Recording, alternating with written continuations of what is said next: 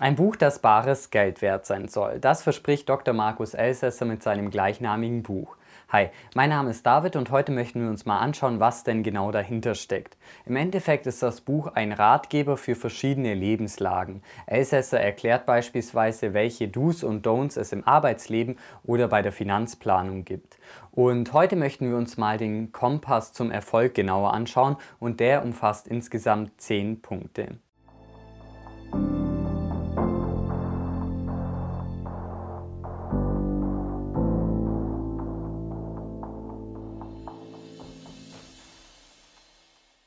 Beim ersten Punkt geht es darum, fest an sich und seine Träume zu glauben.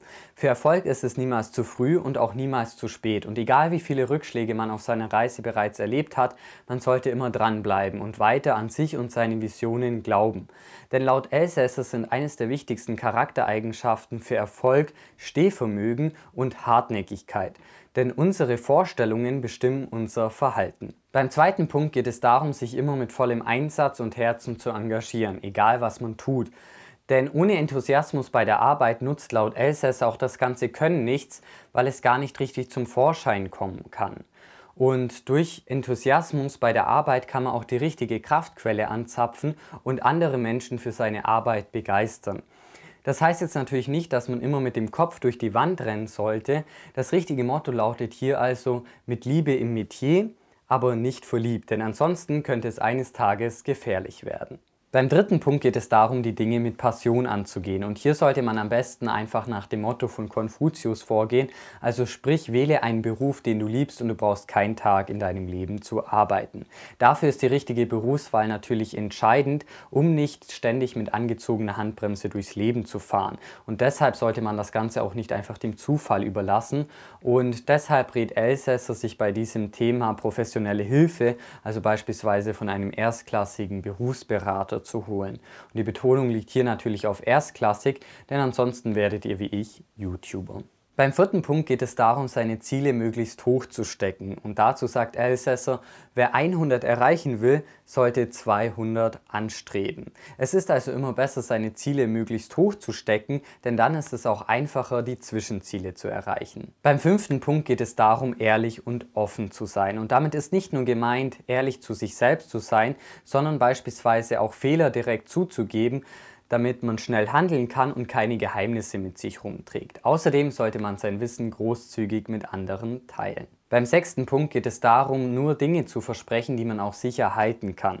Also ganz nach dem Motto ein Mann, ein Wort, sollte man niemals etwas versprechen, was man nicht sicher halten kann, denn ansonsten könnte das den Ruf für immer zerstören. Beim siebten Punkt geht es darum zu realisieren, dass so sehr wir es vielleicht auch manchmal möchten, wir unsere Mitmenschen nicht ändern können. Und sobald man das einmal verstanden hat, kann man viel entspannter durchs Leben gehen. Es gibt allerdings natürlich eine Sache, die wir ändern können und das sind wir selbst. Beim achten Punkt geht es darum zu verstehen, dass Menschen Dinge komplett unterschiedlich wahrnehmen können.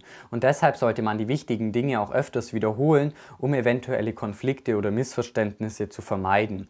Und an dieser Stelle vielleicht noch eine kleine Ergänzung von mir, die in dem Buch leider nicht erwähnt wird.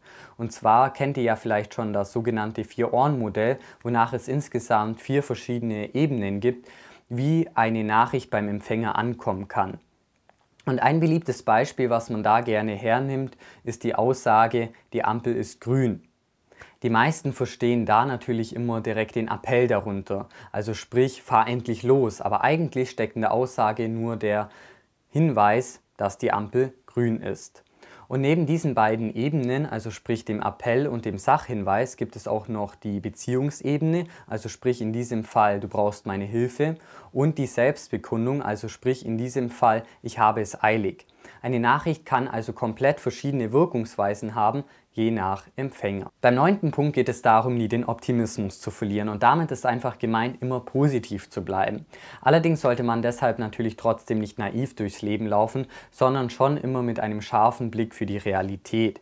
Und ein bisschen gesunder Menschenverstand hat auch noch nie jemandem geschadet. Beim zehnten und letzten Punkt geht es darum, seine Mitmenschen nicht zu beherrschen, sondern zu inspirieren.